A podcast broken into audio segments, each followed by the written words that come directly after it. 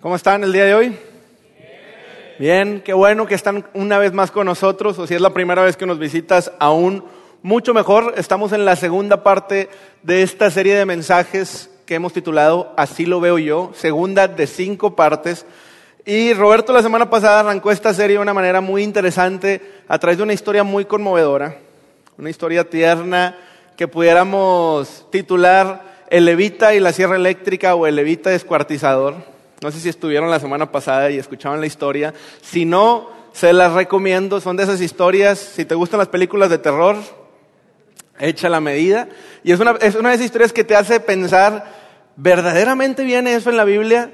Y sí, sí viene, nunca nos la dijeron de chiquitos, pero sí viene. Es la última parte del libro de jueces, es una historia que está envuelta o llena de malas decisiones, de muerte, de abusos, de engaños. Está muy rara la historia, pero nos construía la base o el fundamento de esta serie de una manera muy retadora a través de una frase que tal vez tú en alguna ocasión de tu vida has dicho o una frase que tal vez o seguramente has escuchado decir a alguien más. Y esta frase, se la voy a poner aquí en pantalla, dice, yo puedo hacer lo que quiera, cuando quiera, con quien quiera, siempre y cuando no le haga daño a nadie. ¿A poco no hemos escuchado alguna vez esta frase? Yo puedo hacer lo que quiera, cuando quiera, con quien quiera. Al fin y al cabo, es mi vida y no le hago daño a nadie. Otra versión de esa frase puede ser, es mi dinero, es mi tiempo, es mi vida, es mi cuerpo. A ti no te importa, a ti no te perjudica. Es lo mismo parecido a esta frase. Y veíamos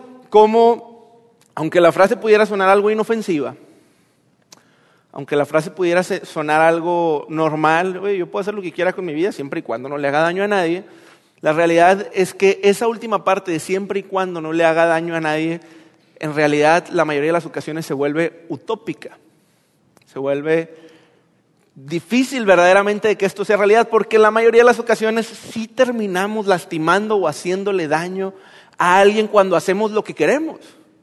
Ese alguien puede ser tu esposa, tu esposo, ese alguien pueden ser tus hijos, ese alguien pueden ser otras personas que tú amas e incluso si tú dices yo no tengo familia, ese alguien pueden ser incluso personas que aún están por venir, porque hablamos la semana pasada que hay decisiones en donde nosotros haciendo lo que queremos, cuando queremos, como queremos, pueden influenciar incluso el cómo nos va a tocar o cómo le va a tocar la vida a los que están por venir. ¿O a poco un joven que dice yo no tengo familia y, mi dinero y la manera en la que vivo mis finanzas no tiene influencia en nadie más que en mí, no va a tener influencia cuando lleguen sus hijos y tengan un papá que tiene 250 mil pesos de deudas. Claro que cuando hacemos lo que queremos, cuando queremos, con quien queremos, podemos en muchas ocasiones hacerle daño a personas que verdaderamente amamos. Y eso veíamos la semana anterior, en eso vamos a estar construyendo toda nuestra serie en base a, este tema de yo voy a hacer lo que quiera, cuando quiera, como quiera, siempre y cuando no le haga daño a nadie. Yo voy a comer lo que tenga que comer y lo que quiera comer, al cabo es mi cuerpo. Tú no me vas a decir cuántos tacos me tengo que echar, tú no me vas a decir cuánto tengo que gastar, cuánto tengo que dar, cuánto tengo que ahorrar. Sin embargo, toda esta, e, esta tensión que estamos viendo en esta serie la hemos estado platicando, viendo y discutiendo a través de un libro de la Biblia, un libro de la Biblia que se llama Jueces. No sé si alguna vez has escuchado este libro. Es un libro histórico de la nación de Israel y cuando digo histórico me refiero a que seas un seguidor de Jesús, seas una persona de fe o no lo seas, es un libro que incluso los eventos que narra se pueden consultar en libros externos a la Biblia acerca de la historia de Israel. Es un libro de meramente historia que se encuentra en el Antiguo Testamento. Y para darte un poquito más de contexto, nos vamos a poner un poco históricos aquí. Les voy a enseñar en qué tiempo se, vive lo que se narra en este libro de los jueces. Aquí la, la pantalla nos dice que Josué 1380 antes de Cristo, el periodo de los jueces son 330 años y después llega Saúl. ¿Qué significa esto? Bastante obvio, ¿verdad? Josué 1380 años antes de Cristo, muy probablemente ustedes saben más de Josué, de lo que piensan. ¿Quién era Josué? Josué fue un hombre que se volvió el sucesor de otro hombre muy importante que tú y yo conocemos mucho. Si alguna vez viste la película El Príncipe de Egipto, o ahora más famosa en tiempos modernos, eh, Éxodo de Christian Bale, todos nosotros conocemos la historia de Moisés, la historia de cómo Moisés es un hombre que Dios llama a sacar de la esclavitud al pueblo de Israel de Egipto. Dios ayuda a este hombre a hacer cosas muy interesantes, lo saca al pueblo de Israel, van por el desierto, más de un millón de personas en una proeza muy interesante yendo hacia la tierra prometida.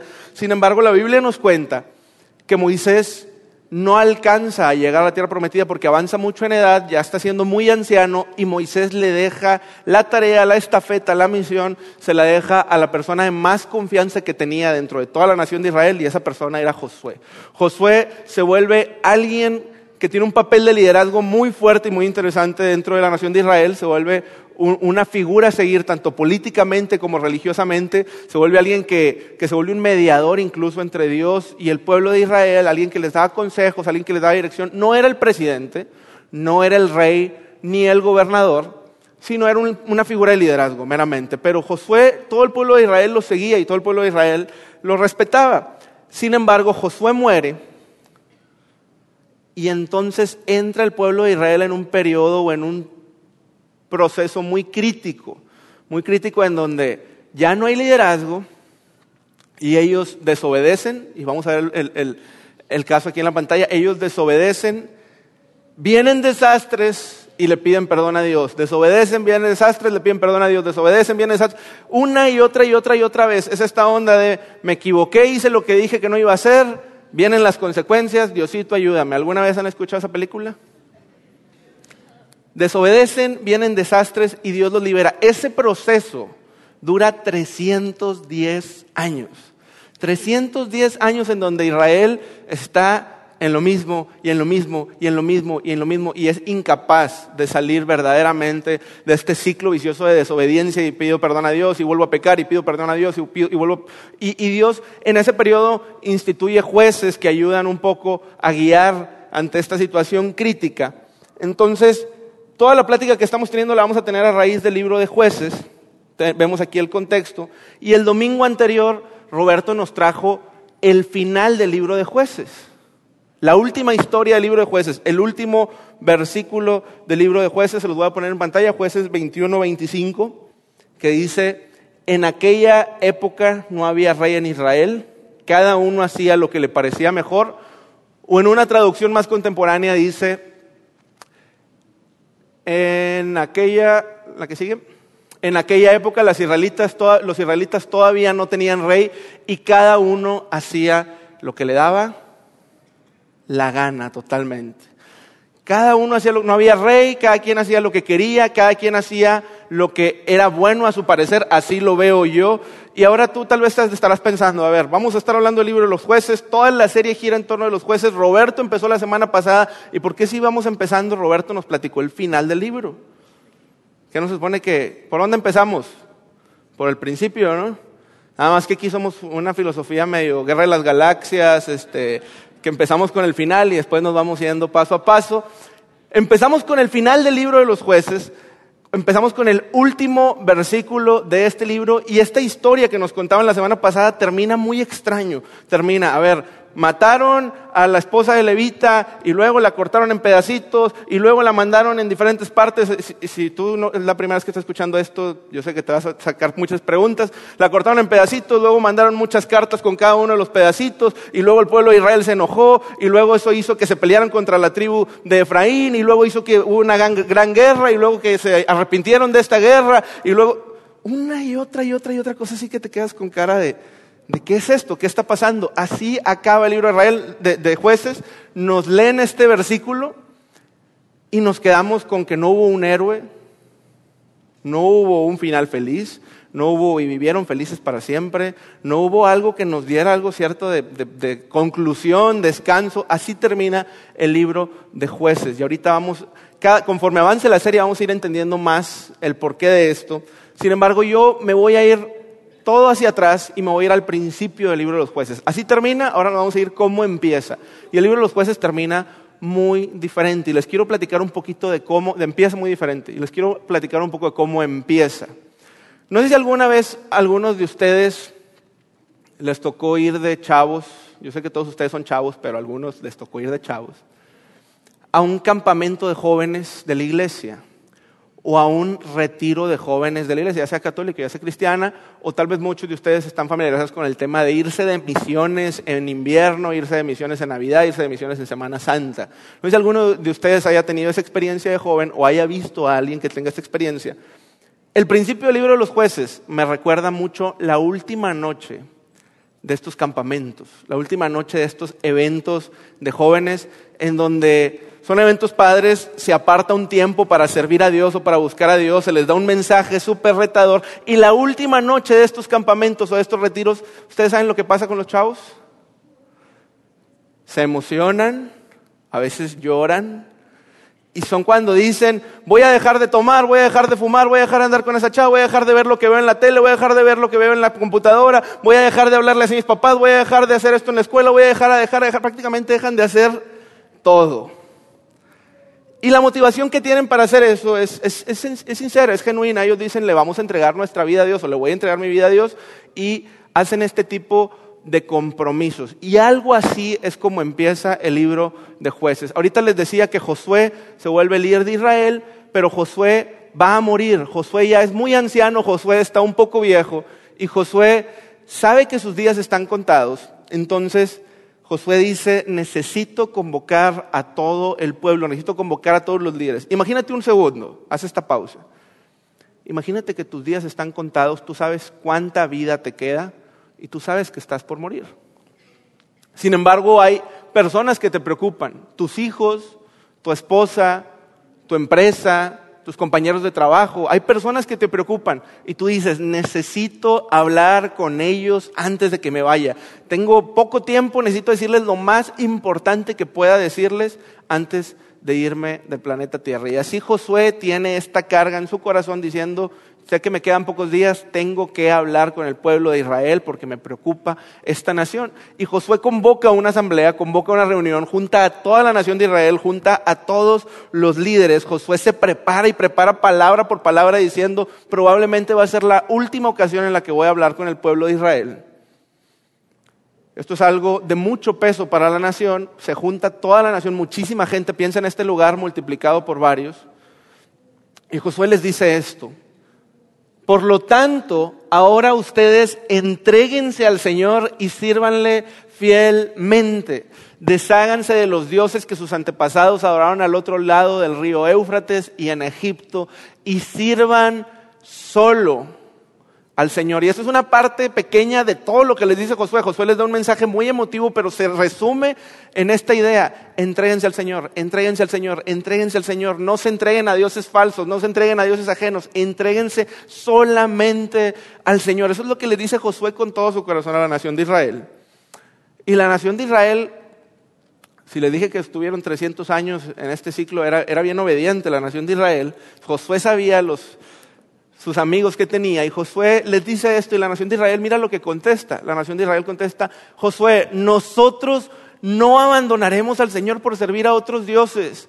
Jamás, nunca. El Señor nuestro Dios es quien nos sacó a nosotros y a nuestros antepasados del país de Egipto aquella tierra de servidumbre. Él fue quien hizo aquellas grandes señales ante nuestros ojos. Continúa y dice, nos protegió durante todo nuestro peregrinaje por el desierto y cuando pasamos entre tantas naciones, el Señor expulsó a todos los que vivían en este país, incluso a los amorreos. Ahí está hablando de que Dios les ayudó contra todos sus enemigos. Por esa razón, nosotros también serviremos al Señor porque Él es nuestro Dios. Entonces Josué escucha esto y Josué, yo me lo imagino un poco del contexto de lo que dice la Biblia, Josué se queda así como un poquito de, no me están entendiendo bien. En verdad, entréguense al Señor, entréguense al Señor. Yo, yo los conozco, yo sé lo que les digo, entréguense al Señor, por favor, solamente al Señor. Y el pueblo de Israel contesta tres veces, tres veces una frase similar que dice, nunca abandonaremos al Señor Nunca, nunca, nunca, nunca, nunca, nunca. Tres veces le dice el pueblo de Israel a una sola voz a Josué, jamás abandonaremos a Dios. Josué muere un poquito tiempo después y la Biblia nos da un contexto, nos pinta una imagen, una escena en donde prácticamente Todavía estaba toda la nación de Israel con vestido de luto por la muerte de Josué. Todavía no se acababa el funeral, prácticamente se escuchaba todavía la música del funeral. Cuando la Biblia nos narra que, ocurrió esto. Y los israelitas dejaron de adorar al Dios de sus antepasados que los había sacado de Egipto y empezaron a adorar a los dioses de la gente que vivía a su alrededor. Adoraron las estatuas de dioses falsos como Baal y Astarte. Se acaba de morir Josué, se acaba de terminar el campamento, van llegando a Monterrey, se bajan del carro, se bajan del autobús y justo todo lo que dijeron que iban a dejar de hacer los chavos, exactito eso es lo que se van a hacer. Y es lo mismo que pasa con la nación de Israel, que dice nunca, nunca, nunca, nunca. Muere Josué y no tarda nada en que esta nación se olvida no solamente de lo que Josué les dijo, Josué les dijo, entréguense al Señor, no sirvan otros dioses, entréguense al Señor, no sirvan otros dioses, no solamente de lo que Josué les dijo, sino también de lo que ellos se comprometieron. Entonces se acabó, duró muy poquito el compromiso y obviamente esto trajo, esto, trajo consecuencias. Esto trajo consecuencias en la vida de la nación de, de Israel.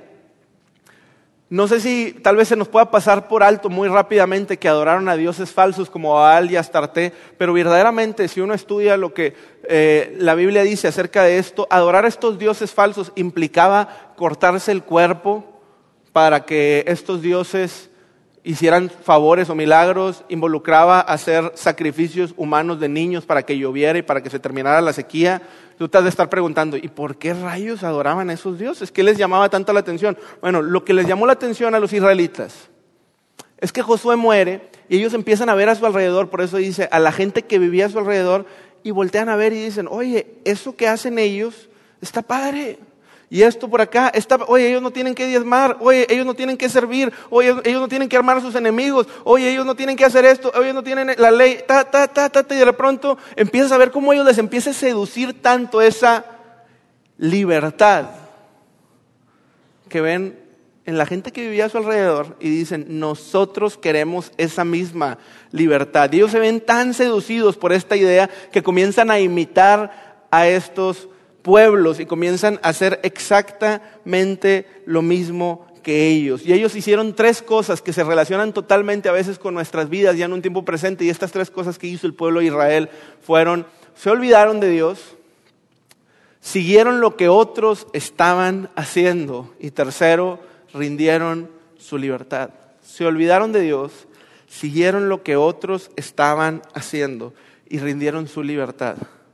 Y tan ensimismados se volvieron en este tema de seguir a las naciones vecinas que de pronto su identidad se fue perdiendo.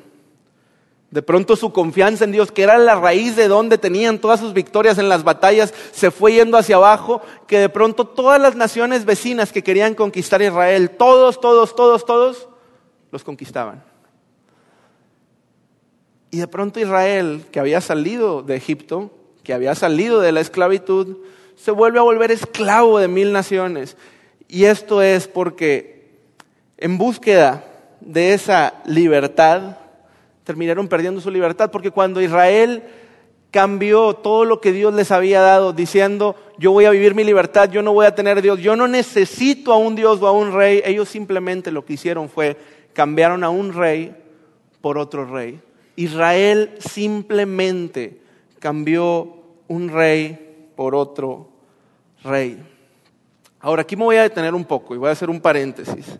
¿Por qué decimos que Israel cambió un rey por otro rey? Aquí voy a decir algo que puede que sea incómodo para ti escucharlo y te lo digo con todo respeto, lo digo a raíz de lo que vemos en nuestra cultura y en la Biblia y en el tiempo y en nuestro contexto. Tú y yo nacimos para ser gobernados. Tú y yo nacimos para ser gobernados. Yo sé que eso nos puede no gustar mucho que digamos, pero la realidad es que Dios nos creó. Dios nos creó por lo, cual, por lo cual tenemos un creador y por lo cual, aun y cuando nosotros creemos buscar esa autonomía todo el tiempo, verdaderamente no fuimos diseñados para estar separados de todo y para hacer siempre lo que queramos, cuando queramos, como queramos, sin hacerle daño a alguien. Y Dios nos creó bajo el diseño de ser gobernados. En el momento en que tú o yo le decimos a Dios, tú no vas a ser mi rey, que lo podemos hacer, sin lugar a dudas, y millones de personas lo hacen. Tú no vas a ser mi rey, yo voy a vivir mi libertad, lo único que estamos haciendo es, tú no vas a ser mi rey, esto, esto, esto o esto va a ser mi rey. Esto es lo que me va a dirigir, esto es lo que me va a... Y ahorita vamos a ver algunos ejemplos de cómo se ve esto, esto, esto, esto y esto. Pero la realidad es que nosotros dentro de nuestro diseño original está el que no nacimos para ser autónomos, nacimos para ser gobernados y eso nos lleva a que nos volvemos atados a muchas otras cosas que son distintas a Dios. Entonces Israel cambió un rey por otro rey y te voy a enseñar algunos ejemplos ¿De a qué me refiero con esto, esto, esto y esto? Algunos otros pequeños reyes a los cuales a veces servimos o, nos rendimos hacia ellos. Apetito, vanidad, lujuria, avaricia, historia familiar, etcétera, etcétera, etcétera, etcétera, etcétera, etcétera. ¿Y a qué me refiero con esto? Apetito.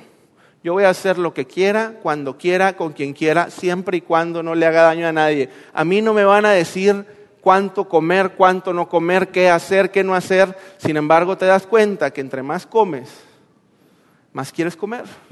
Y más quieres comer y más quieres... La realidad es que todos nosotros sabemos que nuestros apetitos están diseñados de tal forma entre que más los satisfacemos, más insaciables se vuelven. Y de pronto, cinco tacos ya no te llenan, y ocho tacos ya no te llenan, y diez tacos ya no te llenan, y te vuelves insaciable de tal manera que esto te convierta a atar, y llega un punto en donde no solamente te empieza a ganar esto que tú dices, ya no quiero hacerlo, ya no quiero comer tanto, ya no quiero engordar tanto, ya le quiero bajar a las tortillas de harina, ya le quiero... Nada más que paso uno, yo quiero. Paso dos, ya no quiero. Paso tres, ya no puedo dejar de.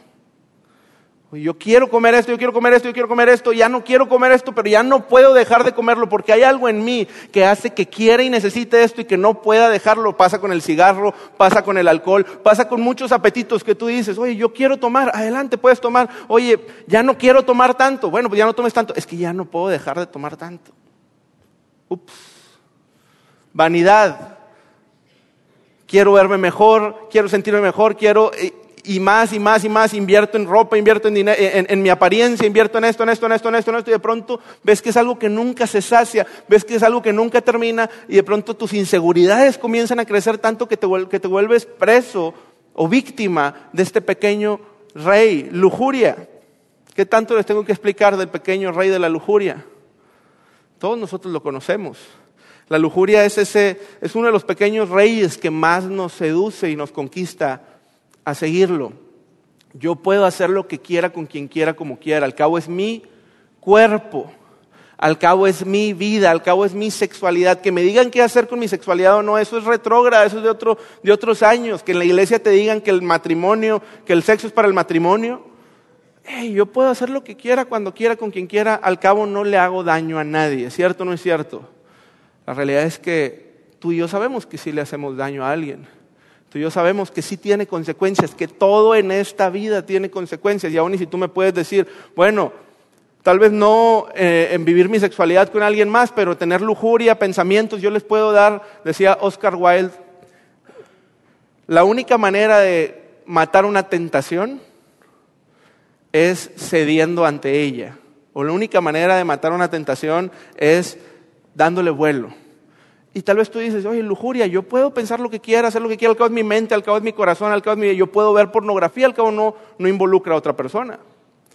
Sin embargo, cuando tú haces lo que quieres, cuando quieres, como quieres, eventualmente alguien sale lastimado. Y en una actividad como la que menciona ahorita, la pornografía, aun y cuando solamente se requiera de una persona, tú no tienes idea de las consecuencias que eso puede tener, no solamente con todo el mundo y el contexto de lo que involucra la industria de la pornografía, que es una industria millonaria que tiene que ver con trata de personas y muchas cosas muy negativas, sino también contigo, con tu mente y con tu corazón. He estado viendo en internet últimamente que hay una organización en Estados Unidos que se está dedicando al estudio psicológico y neurológico, literalmente en la, función del cerebro dentro de la práctica de la pornografía.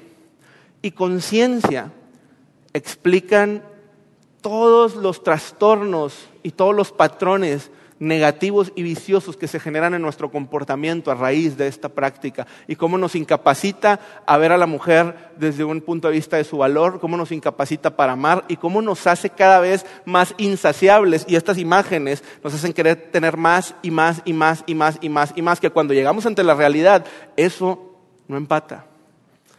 La lujuria es un rey que termina con muchas personas, con muchos matrimonios y con muchas familias. La avaricia quiero más, quiero otro carro, un carro más padre, oye, pero el que tienes está muy padre. No, pero es que quiero uno que tenga GPS para, para saber a dónde voy. No, pero pues si, te sabes la dirección a tu casa, no, sí, pero pues que me la digan, este, y, y, y, ya tienes el, el, carro con GPS, y tú dices, no, pero ahora necesito uno que, ahora los carros te leen los mensajes del WhatsApp. Necesito uno que me lea los mensajes del WhatsApp, necesito uno que traiga 100 kilómetros, digo 100, caballos de fuerza más y más y más y más y más y más. Y así vas viendo cómo una cosa no te llena y otra no te llena y otra no te llena y otra no te llena y se vuelve un pequeño rey la avaricia en donde terminas sujeto a lo que este pequeño rey quiere. Historia familiar. Tal vez este rey no es tan claro, pero muchos de los que estamos aquí o algunos de los que estamos aquí Tal vez tenemos dentro de nuestro corazón, en nuestra mente, la meta de yo jamás me voy a parecer a mi papá, o yo jamás me voy a parecer a mi mamá, o yo jamás voy a tener un matrimonio o una familia como la que tuve. Déjame decirte algo y te lo digo con mucho respeto. En el momento en que nosotros le damos la espalda a Dios y decimos, no quiero que seas mi rey, en ese preciso y sencillo momento estamos caminando hacia repetir nuestra historia. Estamos corriendo hacia repetir la historia que no queremos repetir. Porque estamos cambiando a nuestro rey por otros reyes y eso tiene consecuencias porque la historia familiar que no quiere repetir nació por un papá o una mamá que quiso hacer lo que quería cuando quería con quien quería. ¿Cierto o no es cierto? Entonces, es aquí donde vemos que esto que pasó en el libro de jueces, que esto que pasó hace miles de años, que esto que se ve en la Biblia en el Antiguo Testamento, que uno pudiera pensar que la Biblia es un libro old school, un libro que ya no sirve para nada, es muy, muy relevante para nuestra vida. Es muy práctico y, nos, nos enseña y nos explica cómo verdaderamente esto puede atentar contra nuestra verdadera libertad. Y la manera en la que estos reyes, la manera en la que estos reyes nos seducen, la manera en la que estos reyes nos tientan, la manera en la que estos reyes nos dicen, hey, ven para acá, ven para acá, ven para acá, es a través de esta frase que voy a poner a continuación. Y esta frase es, no te dejes controlar. No te dejes controlar. No dejes que te digan qué hacer o qué no hacer. No dejes que te digan en qué gastar o en qué no gastar. Es el buen fin, tú gástate todo lo que tú quieras. No dejes que te digan cómo vivir tus relaciones, tu familia, quién es Panchito, quién es tu mamá, quién es tu papá, quién es el líder, quién es el, gobierno, quién es el pastor, quién es el padre para decirte qué hacer o qué no hacer. No dejes que nadie te diga cómo vivir tu vanidad, cómo vivir tus finanzas, cuánto tienes que dar, cuánto no tienes que dar. No dejes, no te dejes controlar por nada ni por nadie. Nos dicen estos pequeños reyes y nos empiezan a susurrar a nuestro oído. Y nosotros decimos, tienes razón, tienes razón, no me voy a dejar controlar. Y de pronto comenzamos a caminar hacia estas cosas que nos terminan atando, terminan bajando nuestras defensas. Y de pronto, de la misma manera que el pueblo de Israel fue conquistado por todas las naciones enemigas, comenzamos a ser nosotros conquistados por estos pequeños reyes. Y sabes, tal vez en algún momento de tu vida, si tú vienes de un contexto de fe, de iglesia, de una, de una, familia de buenos valores, o incluso de una familia que te instruyó muy bien entre lo que estaba bien y lo que estaba mal, tú tal vez en algún punto de tu, de tu vida dijiste hasta aquí, hasta aquí y yo no me voy a dejar controlar. Yo no me voy a dejar controlar, ya estuvo bueno que me digan en la iglesia qué puedo hacer, qué no puedo hacer, a dónde ir, a dónde no ir, cómo hacer esto, cómo hacer lo otro. Y de pronto dijiste, ya basta, ya basta de Dios, de sus reglas, de todo esto, yo voy a vivir mi libertad. Ya basta de que mis papás me digan que está bien y que está mal, yo voy a vivir mi libertad. Y tal vez en ese momento tú le diste la espalda a Dios. Y fue a raíz de que estos pequeños reyes te dijeran, no te dejes controlar. Sin embargo, en nuestra búsqueda de libertad, terminamos entregando nuestra libertad. En nuestro deseo de ser libres, terminamos rindiéndonos a cosas que no nos quieren ayudar, que no tienen el más mínimo interés por nosotros. Ahorita yo les decía, nacimos para ser gobernados. Y no es si vas a ser de Dios tu rey o no lo vas a ser tu rey. La pregunta es, si no es a Dios, ¿a quién? Si no es a Dios, ¿a quién? Porque en el momento en que nosotros le decimos a Dios, tú no, le estamos diciendo sí a algo o a alguien más. Y la pregunta aquí es, ¿a quién le estamos diciendo que sí? ¿Al dinero? ¿Al placer? ¿A mis sueños? ¿A mi vanidad? ¿A qué le estamos diciendo que sí? Y esto tiene repercusión o tiene relevancia para todos nosotros estemos en la, en la etapa de vida en la que estemos. Entonces, no nos dejemos controlar, no nos dejemos, no, dejemos que, que, nadie nos diga qué hacer y qué no hacer, y de pronto terminamos haciendo lo que queremos, cuando queremos, como queremos, pero ya no queremos hacerlo. Y no solamente ya no queremos hacerlo, sino que ya no podemos dejar de hacerlo. Y esto pasó con la nación de Israel. La nación de Israel se vio en este ciclo en donde por ocho años termina esta historia. Ocho años estuvo la nación de Israel siendo oprimida por pueblos enemigos. Dice la Biblia que estuvo en gran sufrimiento. Y de pronto la nación de Israel se cansa de esto y va y pide perdón a Dios y dice, Dios, Señor, por favor, perdónanos, sé que te hemos abandonado, sé que te hemos dado la espalda, sé que te, te, hemos olvidado un poco, pero te necesitamos, te necesitamos, te necesitamos. ¿Y saben qué pasa? Dios los rescata. Dios los salva. Y eso es porque Dios nos ama y Dios va a hacer eso con nosotros siempre. Si son mil veces, mil veces lo va a hacer. Si son dos mil veces, dos mil veces lo va a hacer. 310 años lo hizo con la nación de Israel. Contigo va a hacer lo mismo. Nada más que la pregunta que yo te quisiera hacer el día de hoy es, ¿para qué esperar tanto tiempo? ¿Para qué pagar consecuencias de gratis? Si podemos el día de hoy decir, hasta aquí, yo quiero hacer de Dios el rey de mi vida. Sabes, estos pequeños reyes no tienen el más mínimo interés por nosotros, pero el rey del cual cantamos aquí y al cual ahorita cantamos una canción que dice, he decidido seguir a Cristo, el rey por el cual hacemos todo lo que hacemos aquí y nosotros tenemos una misión muy clara que es que podamos tener una relación creciente con, con Jesús, que es ese rey. Ese rey, no hay mejor rey en la tierra que pudieras tener. Él dio su vida por ti en la cruz. Imagínate un rey que pudiera morir por ti, un rey que pudiera tomar un balazo por ti, un gobernante que pudiera lavarte los pies. Imagínate un rey que tenga planes de amor, de paz y de prosperidad para tu familia. Imagínate tener un rey que siempre va a estar de tu lado y que tienes disponible 24 horas a una distancia de hablar con él Imagínate tener el rey que creó las estrellas, que creó el cielo, que creó el universo. Imagínate tener el rey más increíble del mundo entero. Y nosotros a veces cambiamos ese rey por otros pequeños reyes. Sea que seas un seguidor de Jesús ahorita, sea que estés en una, pausa en donde tú digas, bueno, la verdad yo fui instruido en eso, pero lo dejé un poco. O sea que tal vez tú seas muy ajeno a este tema y por primera vez estás escuchando de lo que Dios quiere para tu vida. Cualquiera de estos tres tenemos la opción delante de nosotros de decir, Dios, yo quiero que tú seas mi rey. Y sabes, durante todo este mensaje hemos estado hablando un poco de la palabra libertad. Por eso la nación de Israel se fue con otros reyes, porque ellos querían libertad.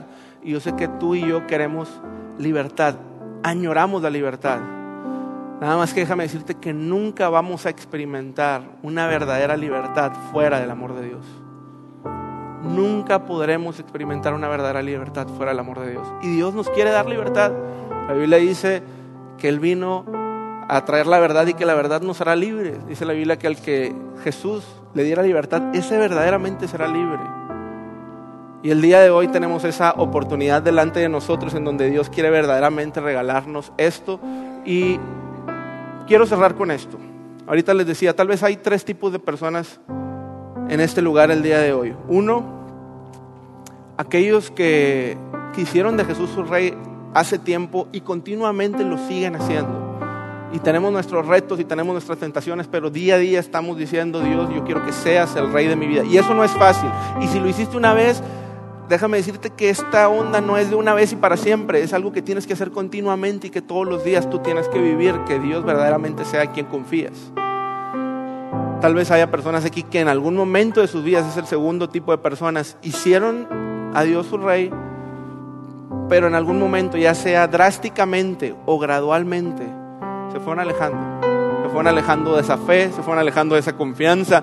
Empezaron a decir, ya me cansé de la religión, ya me cansé de que me digan qué hacer, de que me digan qué no hacer. Y tal vez eso tenga que ver con que estuviste en un contexto muy legalista, en donde te dijeron cosas que Jesús verdaderamente no quería para ti. Pero tal vez tú te encuentras dentro de ese tema de, yo tenía a Dios como mi rey, pero le he dado la espalda. Y tercero, tal vez aquí haya personas, y esto es súper importante, tal vez haya personas que digan, Juan, yo nunca he tomado la decisión de hacer a Dios el verdadero rey de mi vida.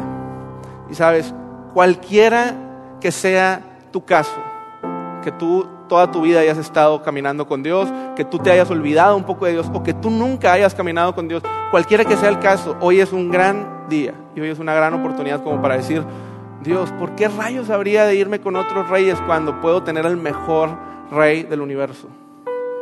¿Por qué habría de cambiarte a ti si tú me amas y tú tienes planes para mí? Así que en un momento te voy a pedir que nos pongamos de pie. En un momento te voy a pedir que nos pongamos de pie para hacer algo, algo simbólico, algo que queremos hacer el día de hoy es decirle a Dios, sabes que el día de hoy quiero confirmar mi decisión de hacerte el rey de mi vida, quiero retomar mi decisión de hacerte el rey de mi vida o quiero tomar por primera vez mi decisión de hacerte el rey de mi vida. Y queremos que esto lo hagas tú con tu plena libertad y voluntad propia, no obligamos nada a nadie, al, fin, al final del día es una decisión muy, muy, muy personal, pero déjame decirte que es la mejor decisión que tú y yo pudiéramos tomar y que tiene un impacto práctico práctico y real en nuestra familia, en nuestras finanzas, en nuestro corazón, en nuestra paz, en todo lo que nos rodea. Así que me gustaría hacerles la invitación y ponernos de pie el día de hoy para hacer esto. Confirmar nuestra decisión, retomar nuestra decisión y decirle a Dios, Dios, la he regado tal vez por un año, por ocho años, por diez años, la estoy regando ahorita, Dios, perdóname. O tal vez decirle a Dios, a Dios el día de hoy, Dios, es la primera vez que hago esto y esto no tiene nada que ver con religión, tiene que ver con una relación contigo y con Dios. Dios, te quiero rendir mi corazón y mi vida. Y para esto lo que te voy a pedir es que cerremos nuestros ojos. Yo voy a hacer una, una oración, pero tú en este momento puedes aprovechar para platicar con Dios y decir, Dios, perdóname si en alguna ocasión me he visto tentado a cambiar por otros reyes Dios Santo, perdónanos el día de hoy. Si en algún momento nos hemos visto seducidos por esta falsa libertad. Y el día de hoy queremos reconocerte y decirte, Señor, no hay mejor decisión que podamos tener que tomar nuestra vida y dártela a ti, Señor. Tú eres el mejor rey del universo, Señor. Y no podremos experimentar nunca la perfecta plenitud y la perfecta libertad fuera de ti, Señor. En este día, Señor, si es la primera vez que estamos haciendo esto, te queremos entregar nuestra vida, te queremos entregar nuestro corazón, te queremos entregar nuestras finanzas, nuestra familia, nuestro tiempo, todo lo que somos y todo lo que hacemos, Señor. Y si ya habíamos tomado esta decisión, pero en algún momento sentimos que esto se aleja o flaquea o cada vez desvanece más, Señor, te pedimos por favor que nos ayudes a nunca alejarnos de ti, Dios que nos ayudes a siempre estar confiados en ti, Señor, y que nunca podamos perder de vista que tú eres nuestro Padre, nuestro Rey, nuestro amigo y aquel que tiene perfecto cuidado de todo lo que somos y de todo lo que hacemos, Señor. Te pido por este grupo de personas porque tú los lleves con bien a casa, Señor, y porque este mensaje se vuelva una realidad durante su semana, durante este cierre de año y durante todos los años que están por venir, Dios, en donde ellos puedan decir, este día yo sellé mi decisión de hacer de Jesús el único rey y salvador de mi vida, Señor, y le entregué todo lo que soy y confío en Él todo lo que tengo. En tu santo nombre, Jesús, te lo pedimos. Quédate con nosotros, Dios. Amén y amén.